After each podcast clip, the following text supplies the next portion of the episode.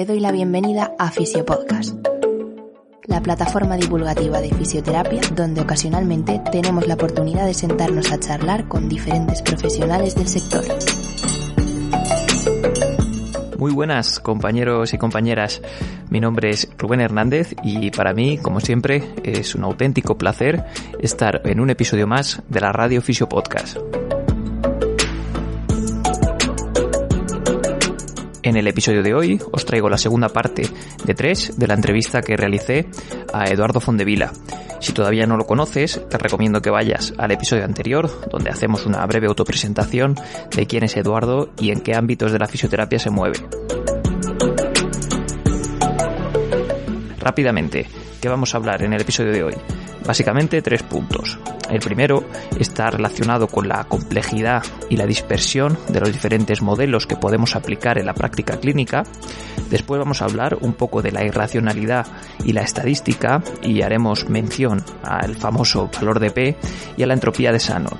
Y terminaremos eh, hablando un poco sobre la acción, la ética y la pseudociencia, donde Eduardo nos establece una serie de reflexiones que estoy seguro que nos harán pensar a todos y a todas.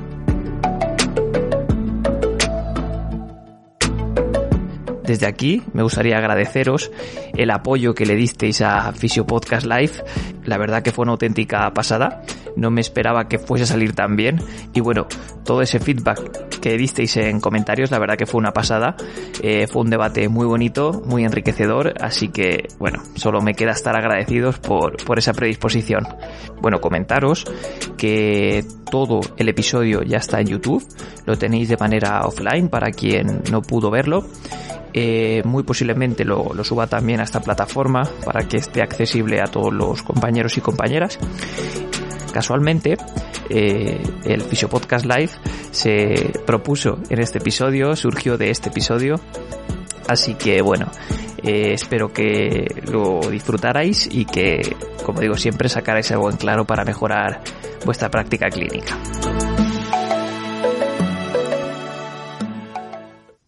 A continuación, un mensaje rápido para nuestro patrocinador, el que hace que este proyecto sea mucho más sostenible en el tiempo y, pues bueno, nos permita profesionalizar un poco este, este podcast.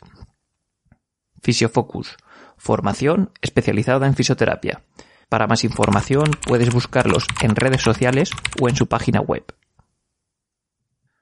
Por último, y ya os dejo con el episodio, eh, recordaros que podéis enviarnos vuestro, vuestra opinión sobre el podcast en formato audio, eso es muy importante, tanto eh, a nuestro correo rubenhfisio.gmail.com como a través de nuestro Instagram, arroba fisiopodcast.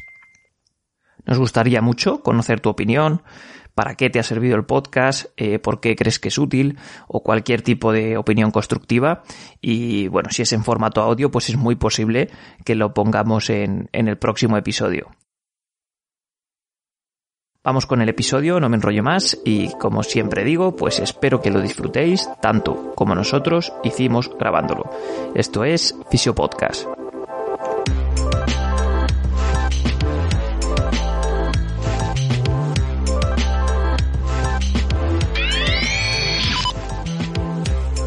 Y luego, por ejemplo, otro, otro modelo más amplio que aquí, que aquí te duele, aquí te pongo algo, sería el modelo psicosocial, por ejemplo. Son más modelos más amplios. Hmm. En teoría, estos modelos, los modelos holísticos o los modelos, modelo psicosocial, psicobiosocial, al ser más amplios, están menos sesgados. Con lo cual, el modelo se parece más a la, a la realidad, al fenómeno, ¿no? El fenómeno es un fenómeno complejo. Con lo cual, eh, la posibilidad de tener sesgos disminuye. ¿No? evidentemente el sesgo este de aquí me pico, aquí me rasgo, pues empieza a desaparecer. Pero ¿qué ocurre cuando un modelo es más complejo? Cuando disminuye el sesgo, aumenta, hay otra cosa que, eh, que se sabe que es que aumenta la varianza, que es una medida de la dispersión. ¿no? Entonces, al aumentar la dispersión, ¿qué ¿cuál es el error siempre en los modelos eh, muy complejos? Los modelos muy complejos que en el papel son maravillosos, pero que a la hora de enfocar al paciente te dispersas los modelos holísticos, pues empiezas a lo mejor por un pie, para un problema de un hombro, ¿no? Y los y, disperso, disperso, por una rodilla, o no sé Dios, ¿verdad? por una dieta, o por estas historias, ¿no? Que, que comentan ellos. Y en el modelo psicobiosocial, pues también te puedes dispersar. Y te vas a lo mejor a variables psicológicas cuando no has descartado lo bio, ¿no? como dice uh Hancock, ¿no? Eh, que la, eh, oiga, señores, que lo vio también existe, ¿no? Entonces, Totalmente. Eh, el, el, disminuir los sesgos también se penaliza.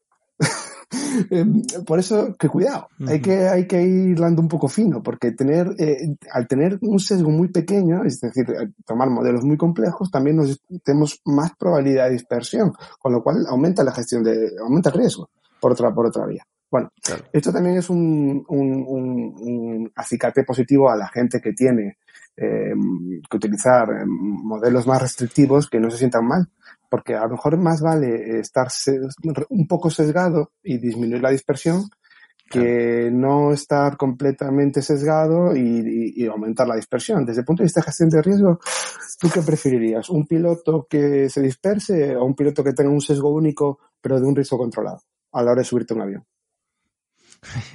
Pues eh, creo que ahí está claro, ¿no? Pues eso. A la hora de sí, sí, si, sí. si el clínico tiene un sesgo pequeño pero controlado, es mejor que que no tengas claro. sesgos y se disperse y, en una, y la dispersión, pues en una de estas, eh, la dispersión a veces se, se ejemplifica como lanzar eh, flechas a una diana, ¿no? Sesgo, imagínate que tú si tienes un sesgo único siempre lanzas las flechas pues a dos, a dos traveses de dedo del centro. Pero si tienes dispersión lanzas las, las flechas por toda la, ¿verdad? Por toda la diana y a lo mejor sí. una flecha sale fuera. Bueno, pues si la flecha sale fuera a lo mejor tenemos ya. ¿no? Sería un poco el ejemplo.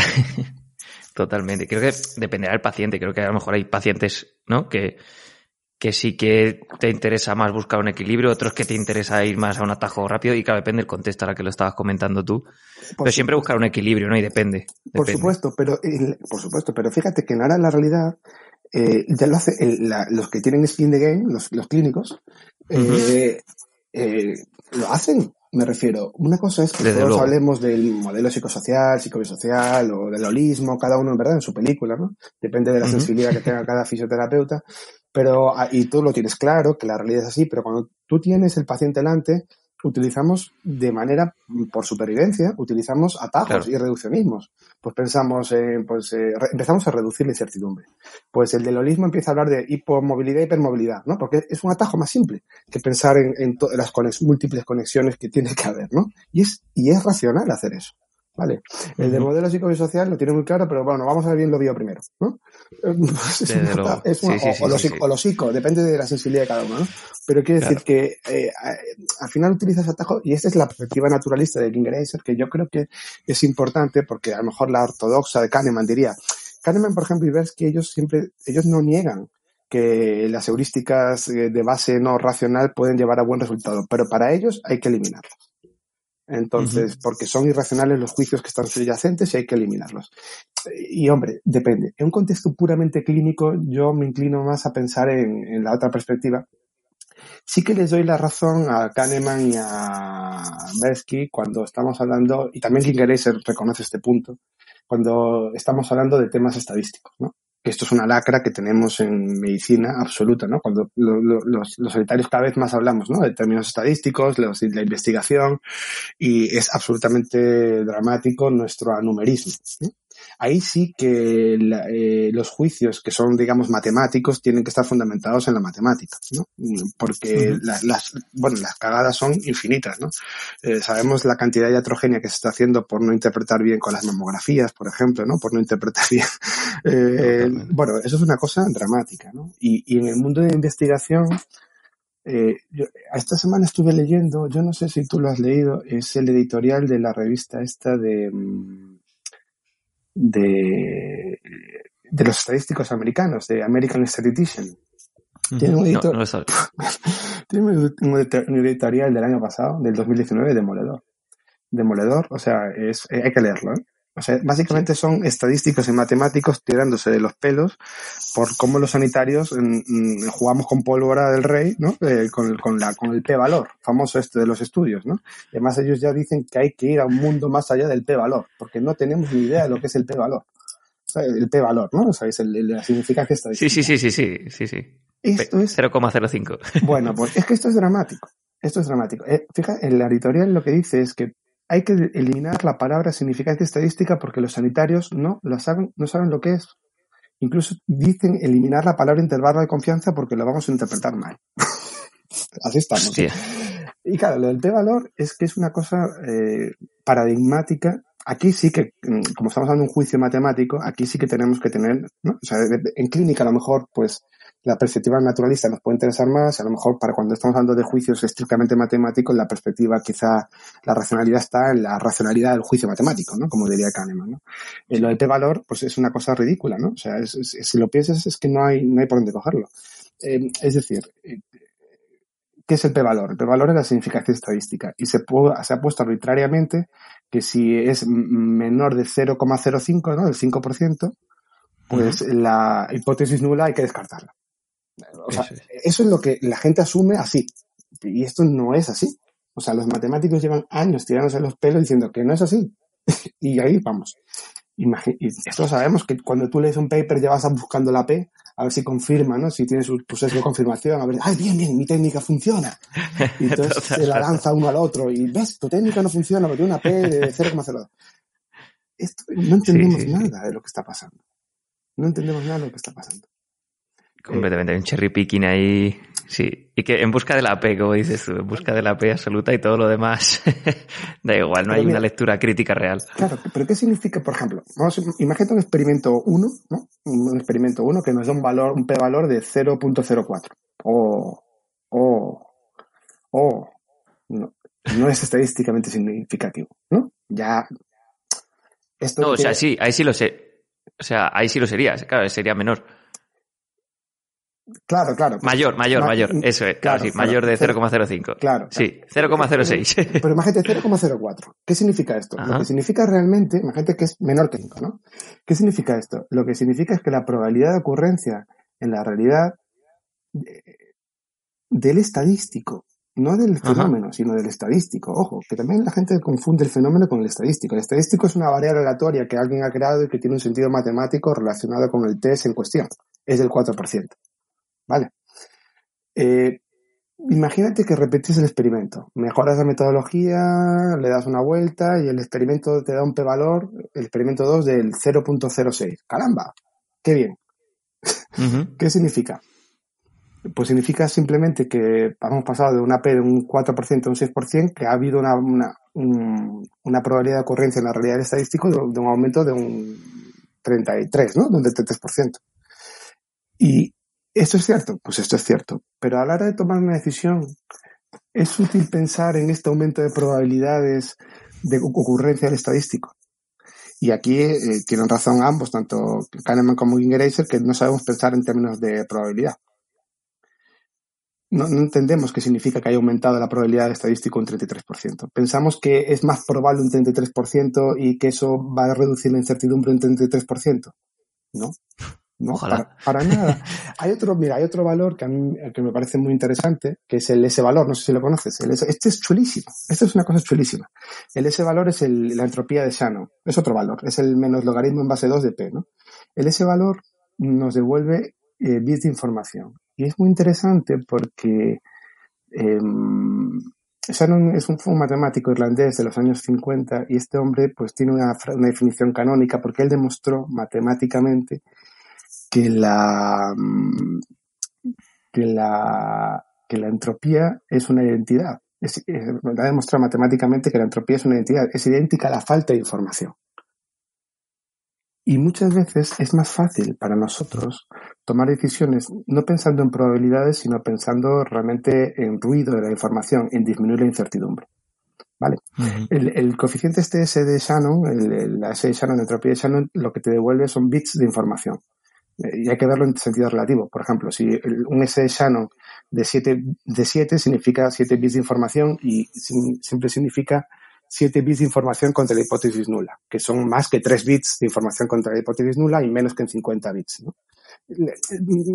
¿Por qué es interesante el, el S valor? Fíjate, el S valor es interesante porque es mucho más fácil de entender esto que estamos hablando de la P, ¿no? del valor P, en términos de información que en términos de probabilidad. Por ejemplo, el S valor para los experimentos que hemos dicho, ¿no? Imagínate un experimento eh, con una P de 0,049 en el límite, ¿no? Y, y, el experimento 2 con una P de 0.051. Ahí. Uno 0,49 y sí. otro 0,051, donde ponemos la divisoria artificial del 0,05. Pues fíjate, el, el ese valor para el primer experimento, para la P de 0,049 es 4,35. ¿Qué significa esto? Que tenemos 4,35 bits de información contra la hipótesis nula. Para el segundo experimento, es, la P era 0.051. Tenemos ese valor de, eh, que es 4,29. ¿Qué significa esto? Que paso de tener 4,35 bits de información contra la hipótesis nula a tener 4,29 bits de información. Es decir, se ha reducido la incertidumbre pues 4,35 entre 4,29 en 1,4%. Eso es lo que nos dice el S valor. Visto así no es tan agradable. ¿eh? Claro, entonces, ese es el valor. Eso, eh, todo esto significa P. Entonces, eh, de 0, Claro. del 4,9 al 5,1%, donde ponemos mágicamente ponemos eh, una barrera en el 5%, lo único que sabemos es que la incertidumbre, utilizando el- la entropía de Shannon, que es este otro parámetro, sabemos que la incertidumbre simplemente se ha reducido un 1,4%. Eh, ahora ahí viene la pregunta que hay que, decirle al, investigador. ¿Esto es suficiente para tomar la decisión? ¿Para descartar o no la hipótesis nula? Bueno, hombre, es que, cuidado. Hay que ir, muy fino, hay que ir muy fino. A mí, verdad, me parece, es decir, cuando la P es muy, muy baja, cuando la P es muy, muy baja, imagínate una P de 0.000000001, ¿vale? Que ahí tendríamos un, eh, un, un Shannon, un- una S de Shannon, pues a lo mejor de orden de 20 o 30.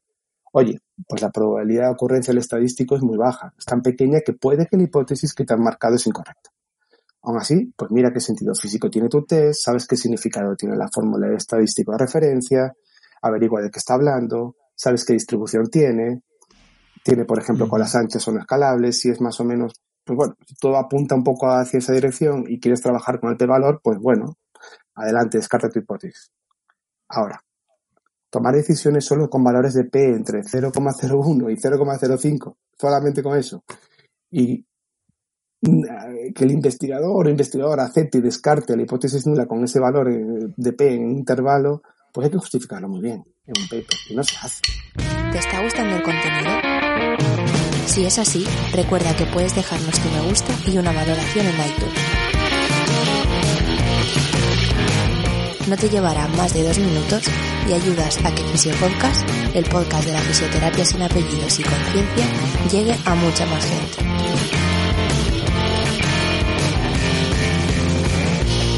No te entretengo más, volvemos con el episodio.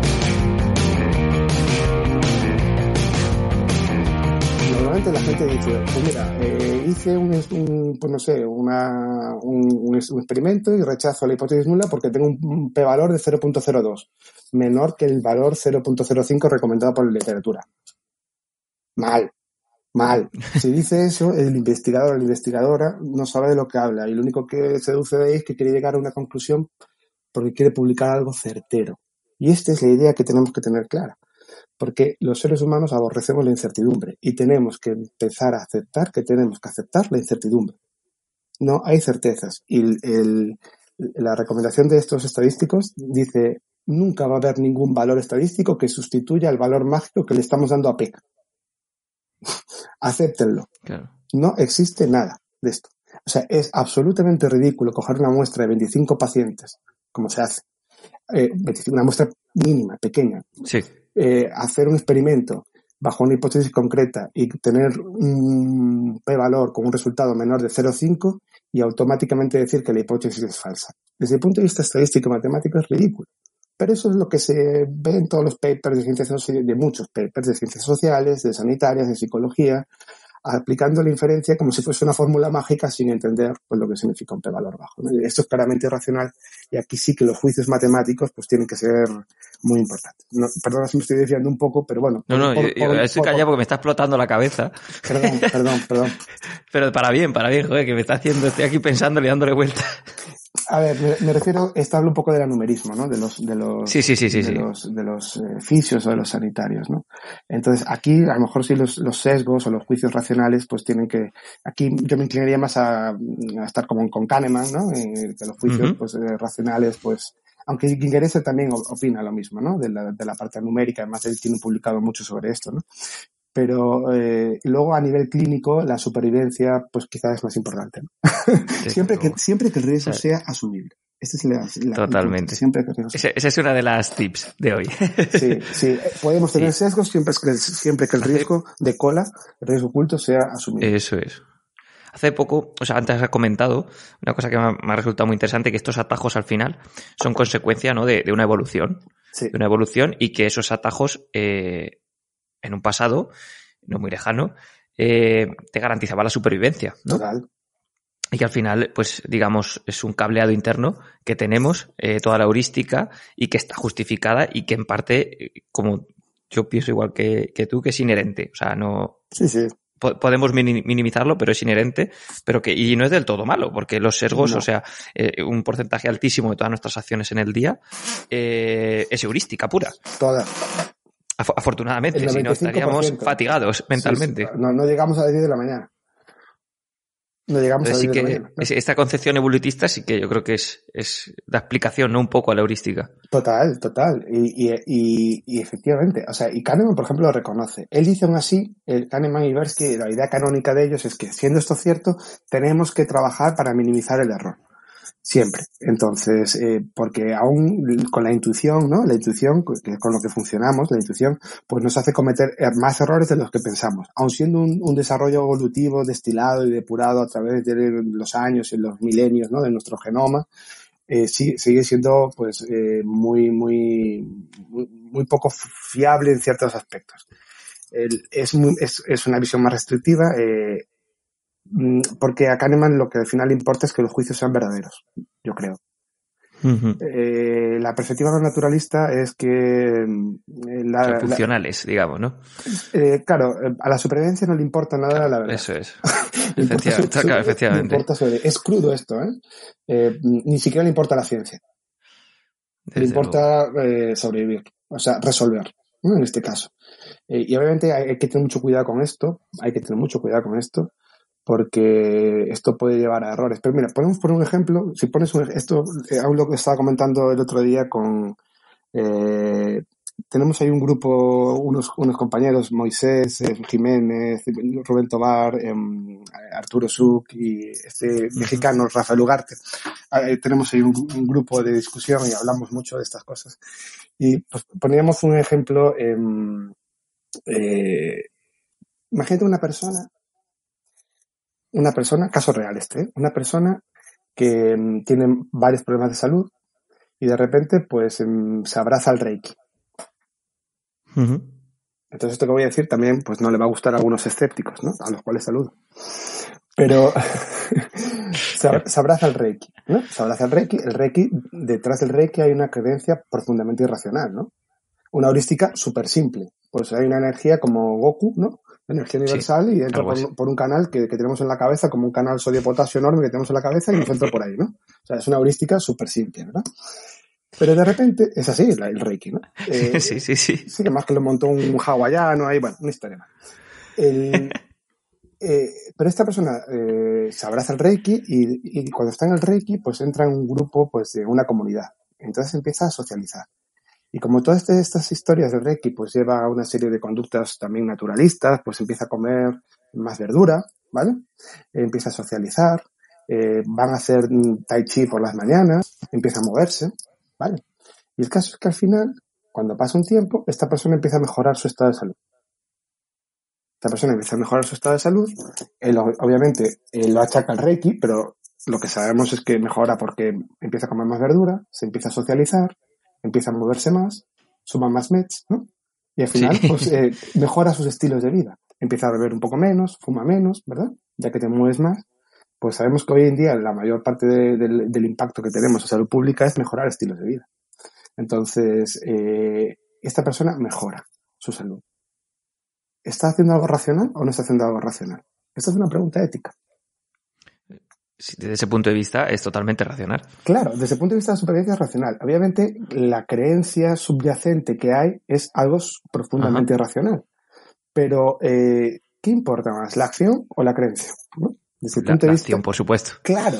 Obviamente estamos hablando de n igual a 1, no quiere decir que hagamos eh, como política uh -huh. de salud pública rey sí, que sí, todo sí. el mundo. Entendemos. Pero, pero, sí, obviamente, obviamente. Pero, mm, pero, que cuidado a veces con cómo decimos las cosas. Por ejemplo, yo lo comentaba aquí en eh, este grupo de discusión que teníamos, ¿no?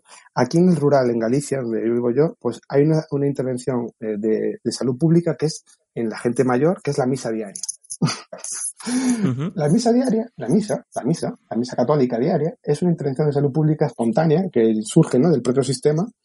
Eh, pero fíjate, las señoras, las señoras mujeres salen a caminar. Eh, a lo mejor dos o tres kilómetros para ir a la parroquia.